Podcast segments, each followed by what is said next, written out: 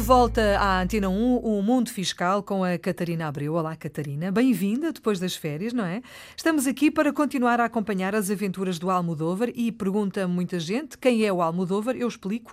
É um marinheiro de Algesur que eh, foi eh, tendo algumas aventuras ao longo destes meses que o temos acompanhado aqui. Ele é divorciado, portanto já foi casado, tem três filhos, já esteve a viver fora de Portugal algumas vezes. Pelo caminho foi tendo alguns problemas para resolver com as finanças, nomeadamente eh, compra e venda de casas e de terrenos, doações, heranças, enfim, negócios com alojamento local.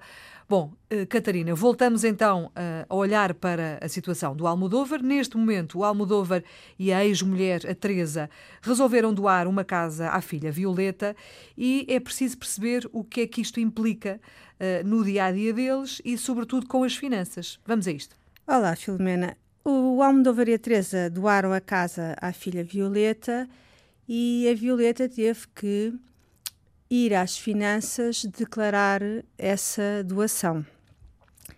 Uh, tem três meses para o fazer, uh, portanto, para, para, preencher o impresso e tem que indicar que tipo de herdeiro é que é. Na qualidade de isento, porque ela é, uma, é, um, é um herdeiro direto, uh, tem que indicar isso no impresso e depois pagar o imposto que está sujeito uh, na, na doação de imóveis. Neste caso, a doação implica o pagamento de 0,8% e, e acumula com outra taxa que é de 10%. No, neste exemplo, o pai e a, e a Teresa avaliaram o imóvel em 50 mil euros.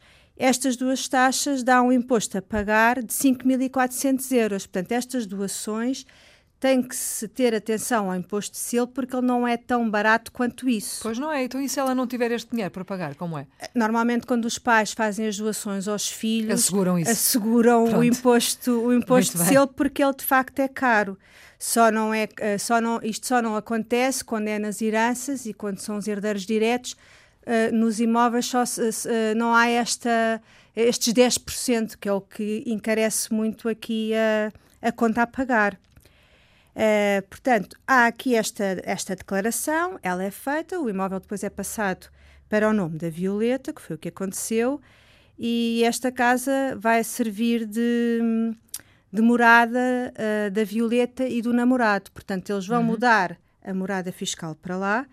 E aí, que Mas é não têm... tinham de o fazer, fizeram porque não, quiseram. Não, não tinham que okay. o fazer. Eles é que uh, tencionam ir viver para esta casa e a Violeta e o namorado, a única coisa que tiveram que fazer foi alterar uh, o cartão de cidadão e automaticamente a morada fiscal é atualizada e ficaram a viver naquele imóvel.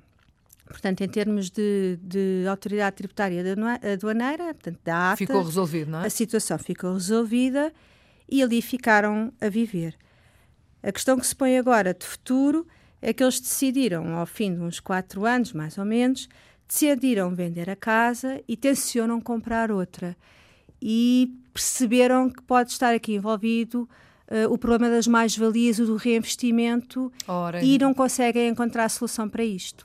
Mas aqui a Catarina vai dar uma ajudinha, não é? E é disso que vamos falar na próxima semana. Exatamente. Até lá, então. Até lá.